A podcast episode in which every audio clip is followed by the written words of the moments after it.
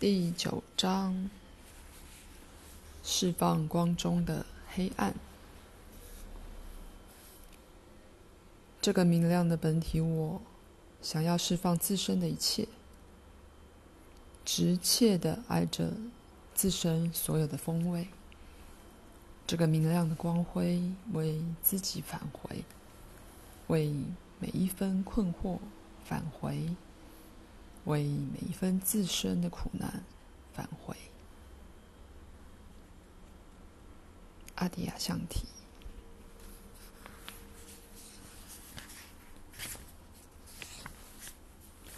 我第一位禅学老师是温和的怪人，较喜欢自然即兴的发挥。基于传统的仪式，他鼓励学生练习他所谓的。游击禅，意思是在工作、家庭和日常生活的其他状况中，独自禅修。我爱他有如父亲，但多年后，我对他不符合习俗的方式感到不耐烦。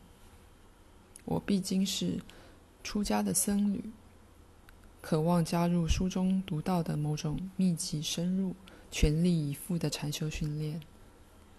我想全心投入修行生活，而不是在旧金山郊区某人改装过的车库禅修度日。我终于离开他，向另一位老师学习。这位老师自夸有耀眼的证书，他在三个不同的教派被认证为开悟者。而且似乎信奉较传统的禅修方式。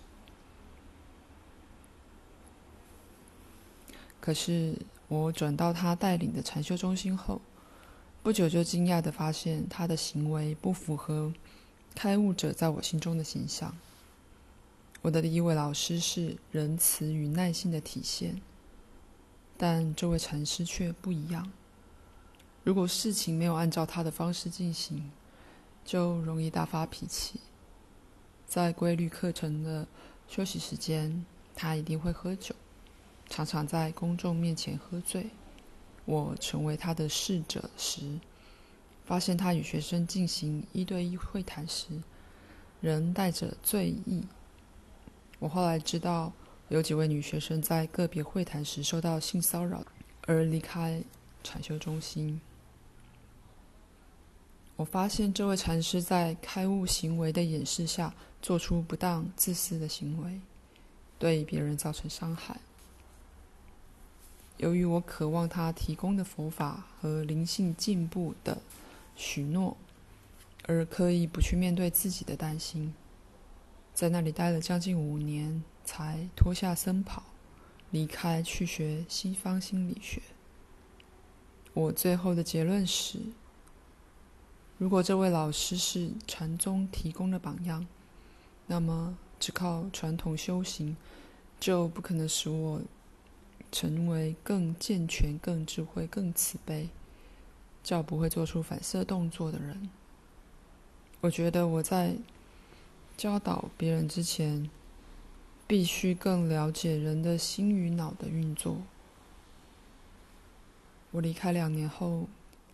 那位禅师与一位资深学生的恋情被揭发，矫治酗酒的课程也无法改变他的倾向。禅修中心因此瓦解。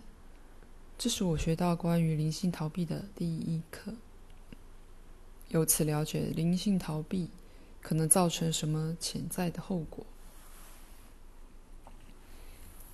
灵性逃避的影响。灵性逃避是指留在上层脉轮，见第八章。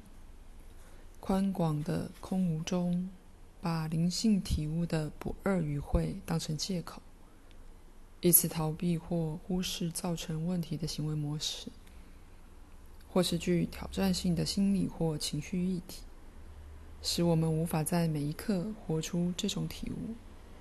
灵性逃避在本质上是另一种更精密的方式，让自我保有对生活的控制。举例来说，借灵性而逃避的人，可能做出轻率或麻木的行为，却拒绝加以检视，不愿为自己的行为负起责任，因为他们宣称觉醒以释放他们，可以不受行为常规的约束。挂号上述禅师常以这种说法为自己辩护。他们也可能容易陷入强烈的情绪风暴，却辩驳只是一时的现象，没有长久的意涵，而不考虑这些情绪对周围人的影响。他们也可能因为害怕投入而留在生活的边缘，宣称一切只不过是一场梦，所以不需要认真对待。禅修中心和道场充斥许多借灵性来逃避的人，他们用一种制造出来的三摩地，一心专注，喜乐地坐在禅垫上，或是透过瑜伽的固定姿势展现流畅焕发的动作，然后回家对小孩大吼大叫，为钱或工作依然压力重重。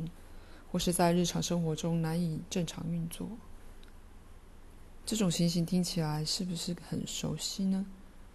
不用说，那位禅师只是比较明显的例子。这些倾向是我们每一个人都容易产生的。当然了，灵性觉醒的本质必然涉及某种程度的灵性逃避。当你对自己最根本、不可分割的灵性本质觉醒时，猛然跳出你的制约，体悟自己就是静默的当下，是任何原本看似很难面对的思绪或情绪都无法碰触、无法干扰的。你的制约在你原貌的浩瀚中升起又消失，看起来再也不是问题。现在只有超越时间的层面存在。受时间限制的现象层面被经验为只是神性的剧码，因为觉醒通常至少会消除一部分的制约，使你觉得较自由、较不起反应，可能使你相信你的旅程已经完成，但其实更深体现的一生过程通常才正要开始。这时，你可能忍不住想把觉醒变成固定的立场或观点，令你执着不放的新身份，另一种你与生活建立关系的过滤器。你可能认为，毕竟我已耗费多年追求觉醒，我终于得到了，觉醒属于我，它界定了我是谁。我现在是觉醒的人，我可以自由做我想做的事。传统上，这种固着于觉醒身份的情形被称为禅病，非常难以治疗，因为它是如此诱人，令人满足。自我在禅病中再度吸纳觉醒，变成自己拥有的小小控制范围。相对的，真正的觉醒是全然没有任何固着或身份的。无法被转变成一种立场或观点。灵性逃避是无法避免的阶段。只有当觉醒的立场挂号，此处是以矛盾修饰句来使用“立场”这个字眼，变得牢固不变时，才会造成问题。觉醒老师特别容易有灵性逃避的情形，因为他们把自己设定成灵性智慧的供应者，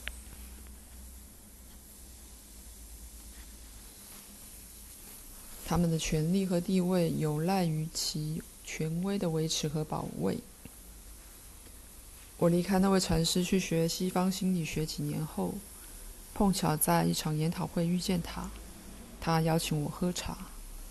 谈了一些轻松话题后，我们聊到禅修中心的瓦解。那时他明显变得生气和防卫。我温和地提醒他，可能人对当时发生的事还有着某些感受。他却激动地反驳说：“那件事对他已不再是困扰了。”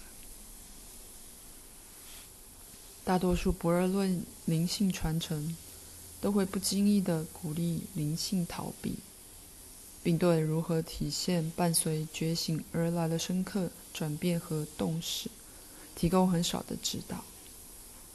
或是完全没有指导。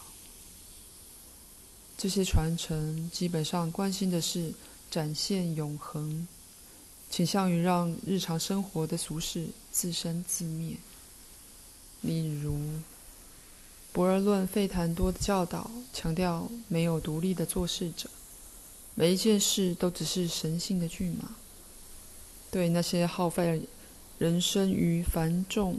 无尽的努力和自我改善的人，可说是提供了令人欣然接受的慰藉。你终于觉醒，体悟一切都是如其所示的完美，没有任何事是欠缺、不足或失序、混乱的。持续修行，想使自己更好的你，只是幻想。但费檀多对于本然完美的注重。可能使人误以为，一旦发生初次的觉醒，就完成了灵性转化。你接下来做的每一件事，不论多么不当或自私，都是神性的完美表现。一位当代费的很多老师显然在这个错误观念下努力，而对学生做出性侵犯，然后拒绝负起责任，宣称身心机制。只是根据其制约而产生行为，与他完全无关。禅宗的公案往往被视为修行成道的方法，能具体呈现本然的佛性。但事实上，公案容易成为私密、隔离环境中的仪式化交流，不必然能推及金钱、权力和个人关系的世界。此外，大部分公案描述的僧侣和老师之间的隐秘交流，都发生在数百年前我们所不熟悉的文化之中。他们与日常生活血肉的关联是我们不了解的，至多只能加以推测。我先前谈到的禅师，曾在两个不同的传承完成公案的学习。我多年来看见他有许多学生，虽然长期学习公案，却接二连三表现出最粗暴和麻木的行为。这种传统上对灵性体现的忽视，显然有文化上的理由。在东方，大部分认真的追寻者会在寺院或道场度过一生，他们的行为受到周密的规范。体制的戒律和准则，严格界定他们应该如何行事为人。传统社会也有界限清楚的伦理规则和角色期待，例如男女之间如何相处，不同等级或阶级的成员如何互动，都有明确的界限。在上述禅师的例子中，他的行为不符合他自称的开悟。如果有传承中的其他禅师监看这些情形，也不会认为他的行为在文化中是合宜的。而学生度过畏惧他的灵性地位与谱系，以及过度激烈的举止，因此不敢正视他的灵性逃避。当他在场时，即使是他的妻子，原本是他的学生，也像其他每一个人一样害怕。相较之下，当代西方人生活在较流动、较没有阶级之分的社会环境，真诚、自发和直接沟通在其中受到的重视，远胜于正确的社交或尊奉习俗的行为。因此，我们在许多情境之下会凭直觉回应。我们的回应和别人坦率的回应，成为持续不断的回馈。使我们可以知道自己是否活出无我一体的觉醒实相，或是仍执着于固着的观点。此外，我们的人际关系更为复杂，心理比较细腻。我们的朋友、伴侣和家人在彼此的互动中，会要求我们带来存有的丰富和真诚的情绪表达。这是传统东方所没有的期待。无论如何，容我说清楚：体现无关乎成为更好的人，或符合自己或他人的期待。头脑只会紧张的期待把体现变成另一种改善自己的计划，但体现与自由和真诚有关。与你在生活中流出光辉的空无有关，而不是流出受制约的头脑及其先入为主的观念和议题。当你体现真理，你的生活就没有冲突或抗拒，能与事物原貌的流动和谐一致。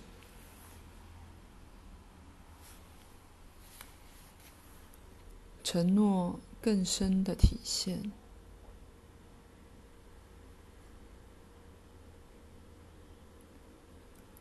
虽然我们的文化强调真诚，但即使是在西方，也仍有许多逃避体现过程的机会。例如，道场、禅修中心和其他灵性社群与团体，常常模仿他们所依据的文化，鼓励人使用灵性术语，顺从传统指导，而不是表现真诚的行动和自我表达。不论东方或西方。终究只有在每一个层面都对真理做出深刻、全新的承诺，才能克服灵性逃避的自然倾向，不断拆除自我想要建构的种种固着情形。真理之火必须烧得够亮，使你渴望全然的自由，远胜于觉醒的地位所能提供的权利、舒适或认可。如此，你会愿意面对反应模式、痛苦和控制的纠结，承认真理还没有在你的生活全然体现自身，而愿意敞开自己，让你根本性质的爱与觉察得以进入。这种坚定的探索需要区变的智慧。能看见实相本然的完整与完美，同时又承认相对的不完美，仍有卡住的地方，尚未被觉醒照亮、恢复。透过这种智慧之眼，你能认识无缝一体的实相本质，又能辨别绝对真理与相对真理的差异。见第一章。呃对我了解。我只是纯净的意识，但出于某种原因，我仍会受苦，仍然陷在人生剧码的混乱之中，因害怕而紧缩，或因生气而爆发，仍然有不当的行为对别人造成伤害。我知道我是佛性的化身，但我并不是每一刻都活在全然开悟者的平静。爱和自由之中，就如铃木俊彦禅师所说的，在完全平衡的世界中，我们一直失去自身的平衡。这种体认并没有任何批判或责备的意思，只是坚定不移地注视真理，因为你体认不完美和不平衡是无法避免的。与你的真实原貌无关。我们在此再度遇见核心的矛盾：一切都如其所示的完美，但屋顶漏水时就需要修补。